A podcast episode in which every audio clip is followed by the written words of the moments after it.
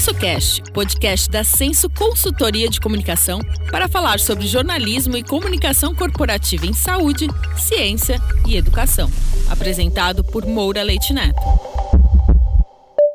Olá, eu me chamo Moura, sou jornalista, doutor em ciências e diretor da Senso Consultoria de Comunicação.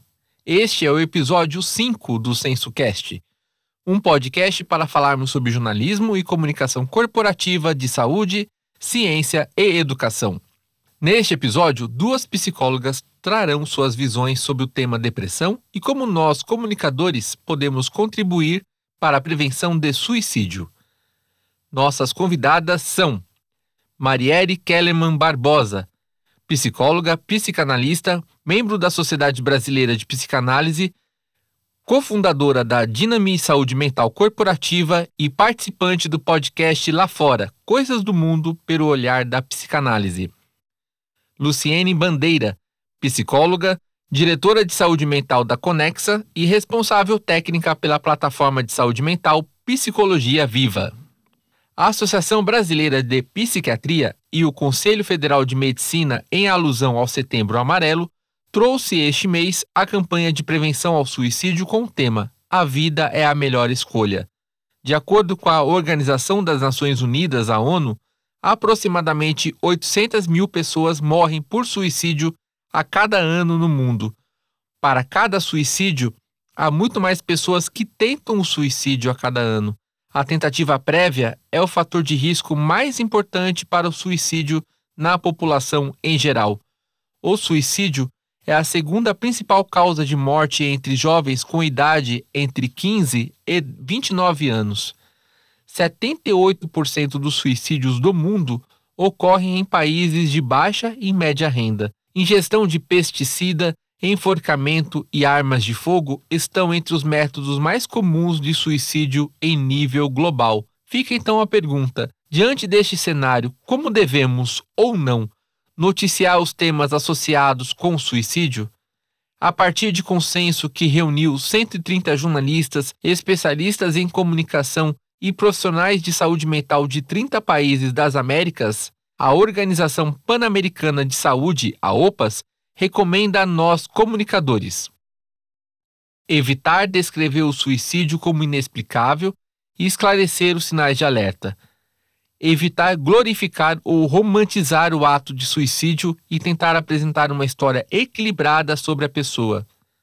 Evitar incluir o método, local ou detalhe da pessoa que faleceu e limitar as informações aos fatos que o público precisa saber. Evitar retratar o suicídio como uma resposta aceitável às adversidades da vida. Evitar títulos sensacionalistas evitar gráficos e fotografias prejudiciais, evitar o uso de linguagem estigmatizante, não compartilhar o conteúdo de cartas suicidas, evitar citar a polícia ou as principais pessoas que presenciaram o ato. E apresentar recursos sempre que possível, como telefone de linhas de ajuda. E não é apenas no exercício do jornalismo que podemos, com uma comunicação assertiva, contribuir com a saúde mental das pessoas ao nosso redor. Um conteúdo produzido por uma parceria composta pelo Infinito Etc., podcast Finitude e o Quebrando o Tabu explica como abordar alguém próximo que possa estar pensando em suicídio. Se você viu ou ouviu algum comentário de alguém que dê a entender que a pessoa pode vir a se machucar, se aproxime, pergunte, escute sem julgamentos. Neste momento, você pode dizer, por exemplo: Notei que você não está bem. Você quer conversar? Eu queria dizer que estou aqui para te ouvir sem julgamentos. Saiba que você pode se abrir comigo. Quero te ajudar. Por sua vez, evite frases como: Deixa disso, você tem uma vida ótima, tem gente que está pior que você. Você precisa ter Deus no coração. Isso é falta de emprego, você vai ver, você vai ficar bem. O conteúdo trazido pelo Infinito Etc., podcast Finitude e Quebrando o Tabu é concluído com a afirmação que suicídio é uma questão de saúde pública e que é importante incentivar a busca por um psicólogo ou psiquiatra e até mesmo uma rede de apoio. Para ampliar o conhecimento sobre como abordar a prevenção e contribuir com a prevenção do suicídio, vamos agora falar com as nossas convidadas. A primeira convidada deste episódio é a psicóloga e psicanalista Marielle Kellerman Barbosa. Marielle, obrigado por sua participação aqui no SensoCast. Qual é a complexidade, Marielle, de se diferenciar tristeza, depressão, ideação suicida e comportamento suicida? Obrigada pelo convite, é um prazer estar aqui. Acho que o Setembro Amarelo é uma oportunidade importante, né, para se colocar aí a discussão a respeito de questões de saúde mental na, na roda da conversa das pessoas, fora só dos meios é, profissionais. Então, vamos lá. Essa é uma pergunta delicada, né? Tristeza e depressão. Tristeza faz parte da vida e a tristeza ela está necessariamente apoiada em alguma situação que a pessoa está vivendo. E depressão é uma situação que pode começar com uma situação externa e concreta da vida, vamos imaginar uma perda de um ente querido, né, um luto, mas que vai se prolongando é, muito mais tempo.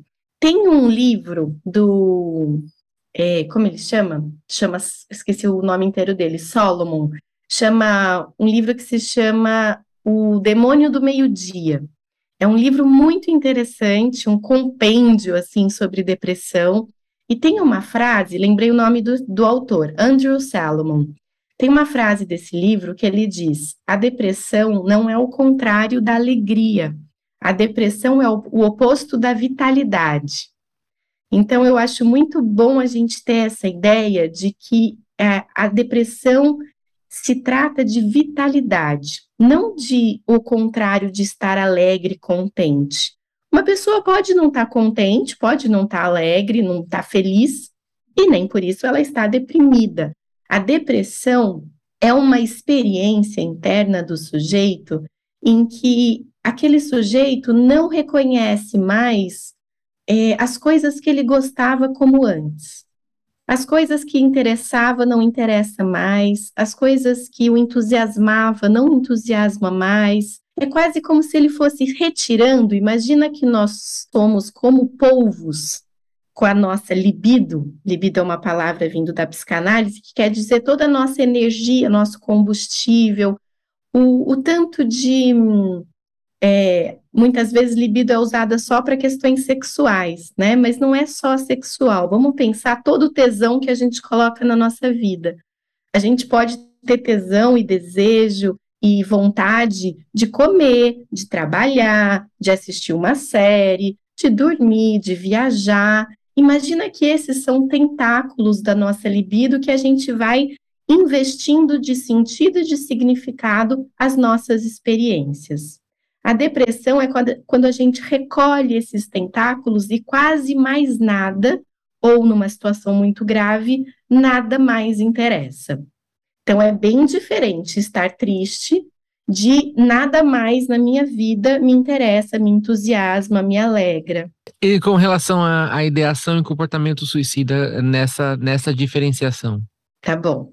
É, bom, é importante dizer que grande parte, ou a maior parte, das tentativas de suicídio e dos suicídios em si, eles estão atrelados com questões de saúde mental graves.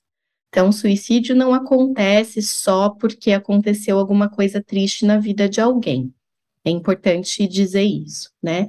Normalmente, as pessoas que têm ideação suicida, que é pensamento de morte, existe a ideação, que é o desejo de morte, existe o planejamento, que é eu pensar como que eu vou me matar, e o comportamento, que é realmente chegar às vias de fato. Dar um tiro, me jogar de um prédio, cortar os pulsos, me enforcar e etc. O comportamento suicida se dá quando a pessoa ela está tentando se livrar de uma dor que está insuportável. Então vamos pensar, tristeza faz parte da vida. Todos nós que estamos saudáveis na nossa saúde mental, a gente se entristece quando algo acontece de ruim, de negativo, de inesperado, que nos frustra na nossa vida. Depressão é a gente recolher os nossos tentáculos libidinais das experiências e assim deixar as experiências completamente não significativas. Nada mais faz sentido. E um radical dessa experiência não aguentar mais isso e, portanto, eu vou tentar cessar essa dor, pondo fim à minha vida. No geral, as pessoas não querem morrer, elas querem acabar com uma dor insuportável. Marielle, em artigo publicado em 2019 na Revista Brasileira de Psicanálise, na qual você é uma das coautoras, vocês observam que não tinha havido até então uma política pública sistematizada no Brasil, a partir de evidências científicas, que trabalhasse a questão da redução dos suicídios. Quais experiências exitosas em outros países poderiam ser aplicadas no Brasil?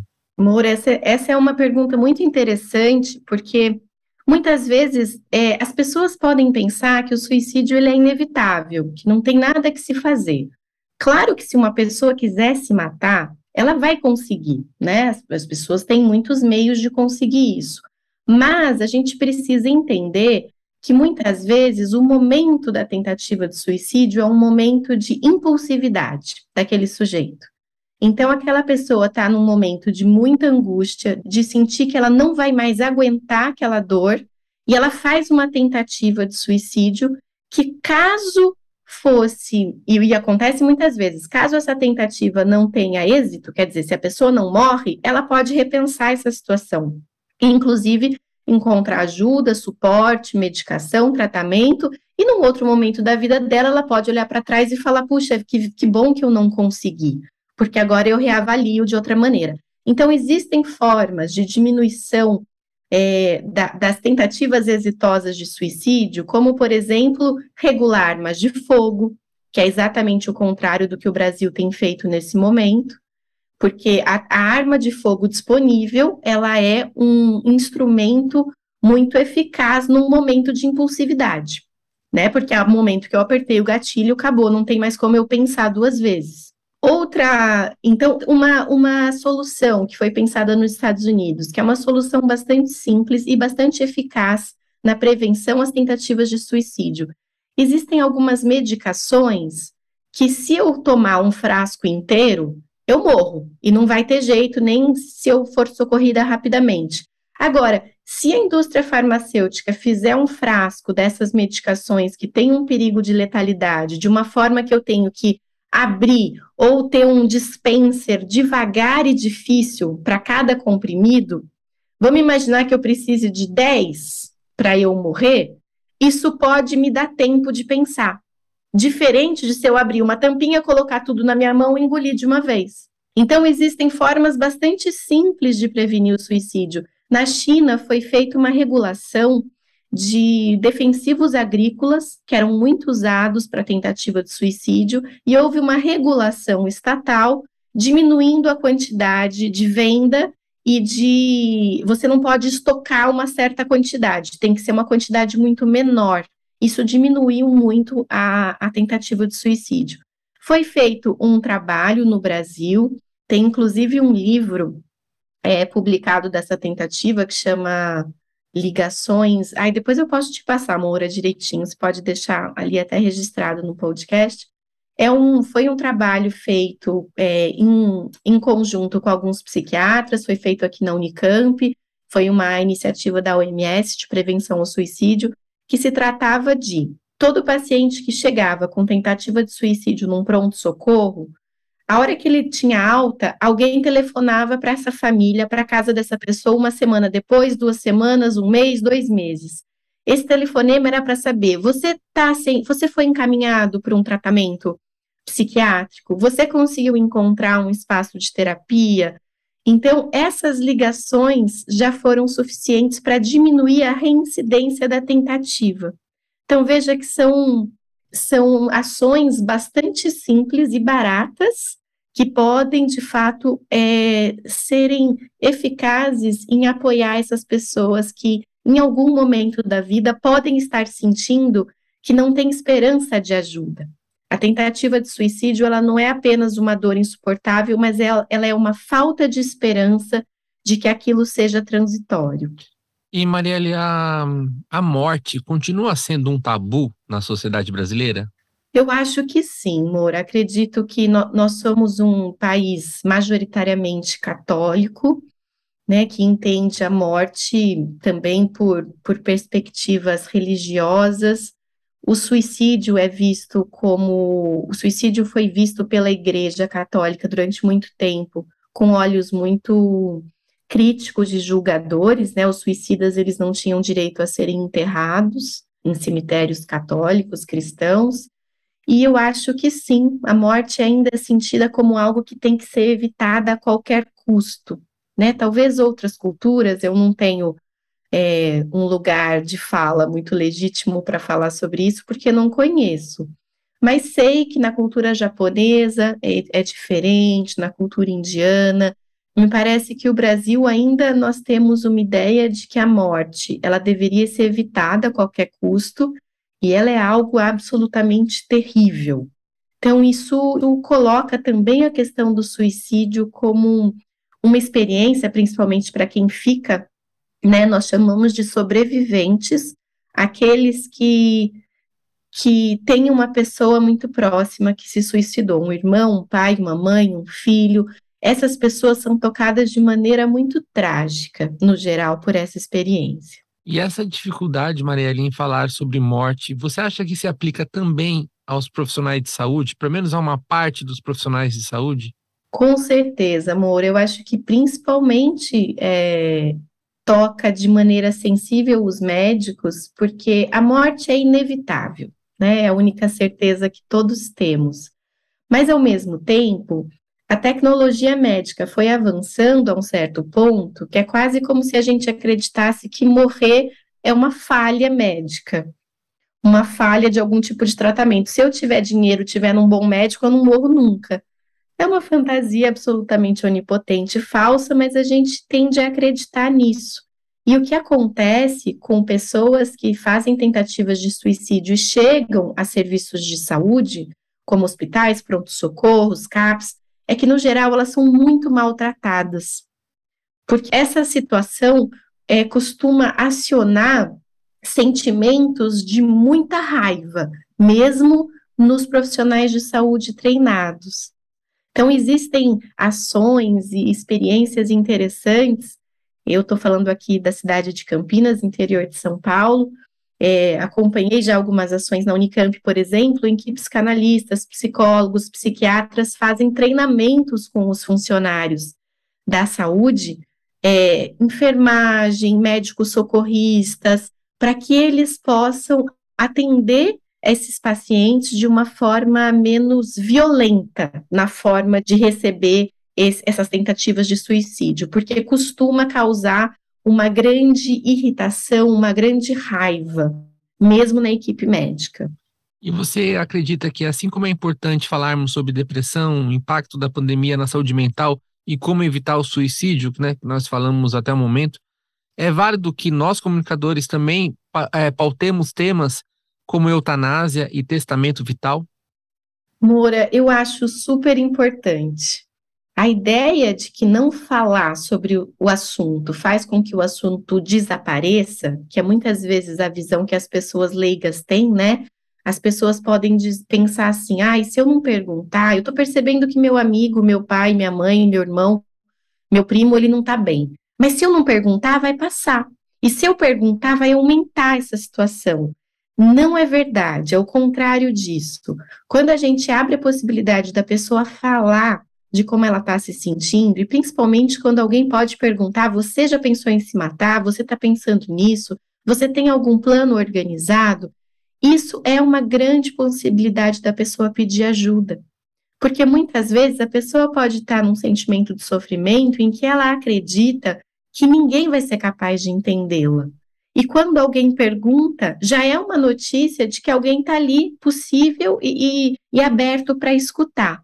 Então, falar sobre isso é importante. Nós sabemos, como uma recomendação da OMS, que falar sobre suicídio deve ter alguns cuidados, né? Aquela série 13 Reasons Why foi bastante criticada porque mostrava a cena daquela adolescente na banheira. Então, a, a ideia é que possa se falar sobre o suicídio, sobre a dor, sobre o sofrimento, sobre a possibilidade de ajuda, sem espetacularizar essa questão porque nós sabemos que o suicídio tem uma grande. Ele tem um, uma potência de ser copiado. Isso, eu acho que especialmente entre jovens, é um cuidado que a imprensa, que todo veículo de comunicação tem que tomar para não é, fetichizar o suicídio, né? Não deixar isso como um espetáculo mórbido muito interessante, muito bonito. Nós sabemos que, em especial, os adolescentes, eles estão numa fase de vida em que eles estão próximos a questões de grande angústia, então o suicídio pode vir a aparecer como uma saída possível, e, e, os comportamentos imitativos são muito fortes nessa época da vida. Então, a comunicação deve ser feita. Se você tem alguém perto de você que você acha que não está bem, ao contrário de fingir que você não está percebendo, pergunta para a pessoa como ela está. Isso não vai deixar com que você seja o único responsável por isso. Pelo contrário, quando a pessoa diz eu não estou bem, ou eu estou pensando em me matar, ela está comunicando também um pedido de ajuda. E aí você pode ajudar. Não vai precisar ser você a tomar conta disso. Logicamente que não, que isso deve ser feito por um profissional especializado. Mas você pode ajudar. Então vamos no psiquiatra, vamos procurar psicoterapia. Marielle, muito obrigado por sua participação. Algo mais que você gostaria de acrescentar? Não, Moura, só fico feliz de ter esses espaços e me parece que com a pandemia, é, talvez pelas pessoas terem sofrido muito, né, por perda de pessoas queridas, por todas as mudanças de rotina que tocaram a todos, é, as questões de saúde mental têm sido mais faladas e eu fico muito feliz por ter esse espaço aqui. Quanto mais se falar, mais gente pode pedir ajuda e pensar que a tentativa de suicídio ela é o radical do sofrimento em saúde mental. Existem muitas outras coisas a serem feitas antes disso acontecer. Então, terapia, psiquiatra e, e outras, outras possibilidades de se cuidar, cuidar da sua saúde mental, fazer exercício físico, organizar a sua rotina para não se sobrecarregar muito de trabalho. Então, quanto mais informação, mais prevenção em saúde mental. Muito obrigado, Marielle. Essa foi a participação da psicóloga e psicanalista Marielle Kellerman Barbosa, membro da Sociedade Brasileira de Psicanálise, cofundadora da Dinami Saúde Mental Corporativa e participante do podcast Lá Fora, Coisas do Mundo pelo olhar da psicanálise. Nossa convidada agora é a psicóloga Luciene Bandeira, da plataforma Psicologia Viva da Conexa.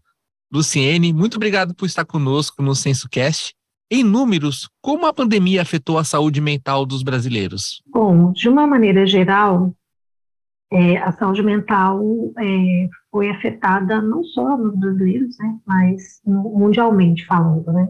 A gente tem dados de pesquisas né, recentes, foram feitas várias ao longo da pandemia, né, mas tem uma recente que foi conduzida pela Universidade Federal de Pelotas, que aponta que os diagnósticos de depressão é, cresceram 41% no Brasil entre o período pré-pandemia e o primeiro trimestre né, de 2020, 2022.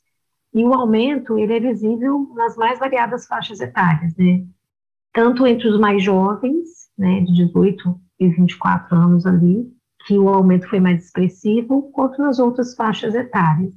Nessa faixa entre 18 e 24 anos, foi quase que o dobro, né? Saiu de 7,7% antes da pandemia para 14,8% agora, né, recentemente, no primeiro trimestre de 2022. Aqui na Conexa, a gente observou um acentuado aumento também na procura por atendimento psicológico e psiquiátrico. Então, só para você ter uma ideia, são feitas atualmente cerca de 200 mil consultas por mês em saúde mental. Né? Lá em 2019, isso era bem menor, esse número era bem menor. Né? É, hoje, se a gente abre uma agenda nova de psiquiatria, por exemplo, ela esgota em menos de uma hora. É, então, assim, esses números, eles apontam não só uma piora né, da saúde mental da população, como também uma maior busca por tratamento e também a possibilidade de acesso a esse tratamento.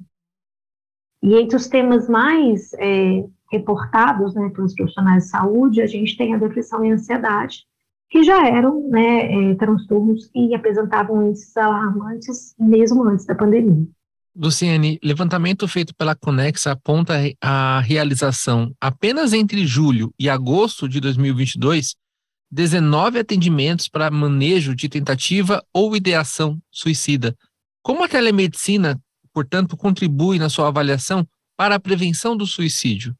Bom, a telesaúde, seja ela telemedicina, telepsicologia é, ou tele, né, qualquer coisa da saúde, ela tem como propósito a ampliação do acesso à saúde com qualidade. Se a gente considerar que para ter um atendimento né, em telesaúde, basta que a pessoa tenha um smartphone ou um computador e conexão à internet, isso também facilita a busca pelo atendimento, uma vez que não tem necessidade de deslocamento, e isso, em muitos casos, torna viável a pessoa receber um pronto atendimento.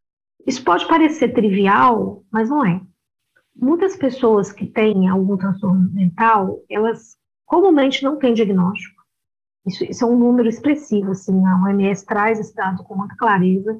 Muitos não têm diagnóstico e, frequentemente, os que têm ou não recebem nenhum tipo de tratamento ou não fazem o tratamento de forma adequada. Então, poder falar com um médico ou um psicólogo sem precisar se ausentar do trabalho, por exemplo, é, e, portanto, sem precisar também se expor, né, expor a sua situação para outras pessoas, porque se eu vou sair do trabalho para ir ao médico ou ao psicólogo, eu tenho que dar uma justificativa, né? Mas quando eu faço online, eu, eu tenho mais flexibilidade de horários, eu tenho mais é, possibilidade de fazer isso sem precisar expor essa situação para outras pessoas. Esse fator acaba estimulando as pessoas a se cuidarem mais e a buscarem ajuda. Né? E aí, nesse aspecto, o teleatendimento ele tem um caráter preventivo. Embora casos de crise sejam um pouco mais difíceis de manejar remotamente, pelo próprio, a própria característica do quadro, a pessoa poder receber um primeiro atendimento, poder falar com um profissional de saúde ali, ainda que seja para um acolhimento, pode ser algo decisivo nesse momento de crise. Né? Então, quando a gente ainda, além disso, a pessoa ainda conta com uma rede protetiva no local onde ela se encontra, esse cuidado se torna ainda mais potencializado, que a equipe de saúde pode entrar em contato com o ponto de referência e dar o suporte para essa pessoa no local mesmo, né? além do, do, do remoto que a gente oferece. Luciene, como as empresas, principalmente os departamentos de RH, podem estruturar medidas que promovam uma melhor saúde mental de seus colaboradores, inclusive aquelas que adotam o sistema home office? Bom, Moura, a, a saúde mental dos colaboradores não pode mais ser vista pelas empresas como um problema, uma, uma coisa que ele precisa resolver e tirar da frente, sabe? Ela deve ser uma preocupação constante e verdadeira, genuína a gente não consegue mais, é, né, nunca foi possível, mas assim, está cada vez mais claro de que não existe saúde sem saúde mental. Né? E como as pessoas passam um terço da vida delas, né, do tempo delas, no ambiente de trabalho, mesmo que seja home office, a gente não pode mais acreditar que uma coisa não afete a outra. Então é importante entender que o ser humano é um ser integral. Não tem o eu profissional e o eu pessoal. Né? Se algo vai mal no trabalho, isso vai afetar a vida pessoal e vice-versa. Então, oferecer recursos de telesaúde, seja psicologia, medicina, nutrição, etc., aos colaboradores é algo que é importante, mas não é o bastante. Né? Então, além disso, que é fundamental, também é importante olhar para as condições e para as relações de trabalho né, que precisam ser melhoradas. Com a inclusão do, da síndrome de burnout no, no CID-11, o adoecimento é, mental relacionado ao trabalho, né, a, a, fadiga relacionada ao trabalho, passou a ser um acidente de trabalho. Né? Então, o bem-estar no trabalho se torna ainda mais relevante né, para a saúde do colaborador. Isso significa que as empresas vão precisar se adaptar a essa nova realidade. Né? Elas vão precisar preparar seus líderes para, além de olhar para indicadores e resultados, para que eles também olhem para as pessoas e para as necessidades e vulnerabilidades delas. Não existe assim uma fórmula mágica que sirva para a realidade é, de todas as organizações. Cada empresa vai precisar adequar as ações de acordo com a sua realidade e o seu contexto. Mas existem algumas ações que é, se adequam a qualquer contexto, como, por exemplo, criar espaços para que as pessoas possam falar de como elas se sentem, promover um ambiente de segurança psicológica, onde as pessoas tenham espaço para dizerem o que pensam, para que elas possam criticar, opinar, sugerir e até errar, sem medo de ter retaliações ou de ser vítima de preconceito ou de perder o emprego. Isso tudo tem uma estreita relação com o comportamento das lideranças, que podem ser é, atuar como promotores de saúde mental ou de adoecimento mental. Então, hoje o foco do RH tem que ser nesse sentido. Luciene, hoje sabemos que o comportamento suicida é multifatorial, envolvendo aspectos psicológicos, biológicos, genéticos, culturais e socioambientais. Quais são os principais? Bom, é, existem fatores de risco né, para o suicídio e a gente precisa ficar atentos quando uma pessoa é, possuir dois fatores e também tiver falas que remetam à ideação suicida, como, ah, eu não aguento mais, eu não vejo sentido nisso mais, eu vou pôr um fim nisso tudo, é, eu só queria subir, frases assim são frases de alerta. Mas os dois principais fatores de risco são é, a pessoa ser portadora de doença mental e ela ter tentativas prévias de suicídio. Para você ter uma ideia, 98,6% das pessoas que cometeram suicídio tinham alguma doença mental. E aí, como eu já disse anteriormente, muitas vezes não diagnosticada e muitas vezes não tratada. A gente também sabe que pessoas que tentaram suicídio anteriormente, elas têm entre 5 ou 6 vezes mais chances de tentar novamente e estima-se que 50% daqueles que se suicidaram já tinham tentado antes. Então, entre os fatores de risco, né, a gente vai destacar é, doença mental, e aí tem algumas que são um pouco mais é, propensas, como transtornos de personalidade, depressão, transtorno bipolar. Quando a pessoa tem uma comorbidade, ou seja, ela tem mais de um transtorno, esse risco aumenta. Né? Entre os aspectos sociais, a gente tem a pessoa ser do sexo masculino, do gênero masculino, é, e também a idade entre 15 e 30 anos ou acima de 65, que é, são as faixas onde tem maior incidência.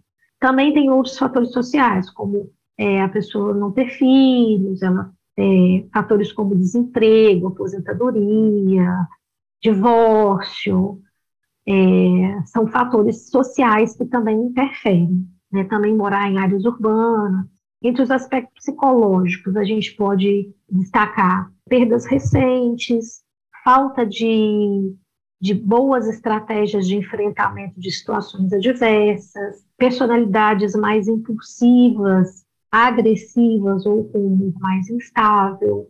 É, a pessoa ter sofrido abuso físico ou sexual na infância também aumenta o risco.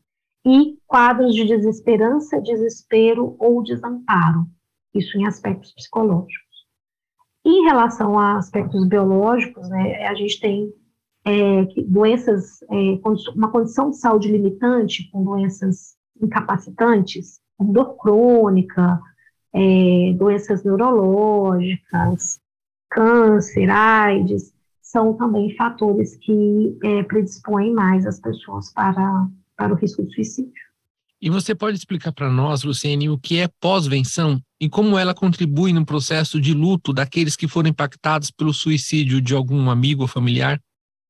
A gente sabe que cerca de 7% da população é exposta ao luto por suicídio a cada ano. Então, estima-se que 70 pessoas, mais ou menos, sejam intimamente afetadas em cada morte por suicídio. Isso incluindo a família, amigos e colegas de trabalho, né, pessoas com quem ela convive. A OMS ela estima que 800 mil pessoas morram por suicídio a cada ano, ou seja, cerca de 48 milhões a 500 milhões de pessoas podem ser expostas ao luto por suicídio em um ano. É muito, né? Então, o que, que a pós-venção é? Pós-venção, ela inclui o desenvolvimento de habilidades e estratégias para que a pessoa possa cuidar de si mesma ou ajudar outra pessoa se regenerar, se curar após a experiência de pensamentos suicidas ou de tentativas ou da morte de alguém, né, nessa, nessa circunstância. Então, a pessoa que é sobrevivente de uma tentativa né, de suicídio e sua família, elas precisam ser acompanhadas para que novas tentativas sejam evitadas, né? E também para ajudar no processo de luto, caso né, o suicídio realmente tenha ocorrido.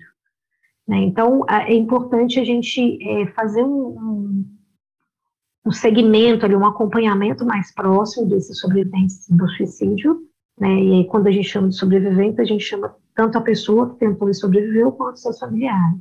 E a gente precisa fazer isso no processo adequado né, de, de, de luto, né, que vai ser é, de um luto adequado, que vai ser benéfico para essas pessoas. Então, a gente pode lançar a mão tanto de estratégias com o foco no suporte aos familiares, que são muito promissoras, é, tanto de forma direta, individual, como também abordagens grupais, em grupos de apoio, com facilitador, facilitadores é, treinados para isso. E a gente é, percebe, né, tem, tem indícios né, de que essas ações, elas acabam levando a um, a um, a uma, a um uso melhor dos serviços que são projetados para ajudar é, nesse processo de luto e de redução de, de sofrimento psíquico associado a esse luto é, pós é, uma tentativa ou, ou uma, um suicídio concretizado. Luciene, muito obrigado por sua participação nesse episódio do SensoCast. Algo mais que você gostaria de acrescentar? Eu queria acrescentar a gente sabe que os meios de comunicação têm muita clareza e são muito bem orientados sobre como abordar o tema. Mas a gente também sabe que hoje as notícias correm por meio de grupos de WhatsApp, de redes sociais, que é uma coisa que a gente não tem muito controle. Então, por isso, eu gostaria de deixar uma reflexão. Se quem nos ouve um dia receber num grupo de WhatsApp algum conteúdo relacionado a uma tentativa ou a um suicídio de alguém, que essas pessoas se lembrem que esse evento envolve uma pessoa, sabe? Um ser humano. E essa pessoa, ela tem família, ela tem amigos, que devem estar sofrendo pela perda dela, ou caso ela tenha sobrevivido, esses conteúdos poderão chegar aos seus amigos, aos seus familiares e até mesmo a ela, que sobreviveu à tentativa. Então, eu peço que as pessoas façam um exercício de empatia. Se fosse com você ou com alguém que você ama, você gostaria que as pessoas saíssem divulgando fotos, detalhes, coisas desse tipo? Eu acho que não. Então, a gente não deve compartilhar esse tipo de conteúdo dessa forma. E se a, se a gente receber, né, se você receber, a minha sugestão é que você oriente as pessoas em relação a isso. Né? Como a gente disse antes, o suicídio é um fator, é um fenômeno multifatorial. E aí, nessa hora, caçar culpados, expor a vítima ou o contexto do acontecimento, isso não vai em nada. A vida é muito, muito valiosa.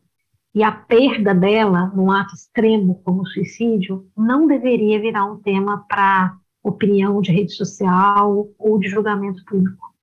Então, a gente precisa exercitar um pouco mais a empatia, ser um pouco mais consciente, né, porque se a estatística diz né, que a cada 40 segundos, uma pessoa comete suicídio no mundo. E a cada 3 segundos, uma pessoa atenta contra a própria vida. Isso quer dizer que ninguém está imune a isso. Qualquer um pode ser exposto a essa realidade. Então, empatia nessa hora é fundamental. Obrigado a você que está ouvindo o SensoCast, o podcast da Senso Consultoria de Comunicação em Saúde, Ciência e Educação. Conversamos com a psicóloga e psicanalista Marielle Kellerman Barbosa e com a psicóloga Luciene Bandeira. E assim encerramos o episódio 5 do SensoCast. Nesta primeira temporada, traremos episódios mensais. Cada episódio novo estreará na última terça-feira de cada mês. Aproveite para ouvir os episódios anteriores. Neles, falamos com nossos convidados sobre a relação entre mídia e indústria do fumo, infodemia, cobertura de meio ambiente no Brasil e sobre o livro Chloroquination, como o Brasil se tornou o país da cloroquina e de outras falsas curas para a Covid-19. Nos acompanhe nas mídias sociais e em nosso site sensocomunicacal.com.br. Um grande abraço e até o próximo episódio. Este podcast é uma produção Senso Consultoria de Comunicação e Estúdio Banca Podcast. Apoio Banca de Conteúdo.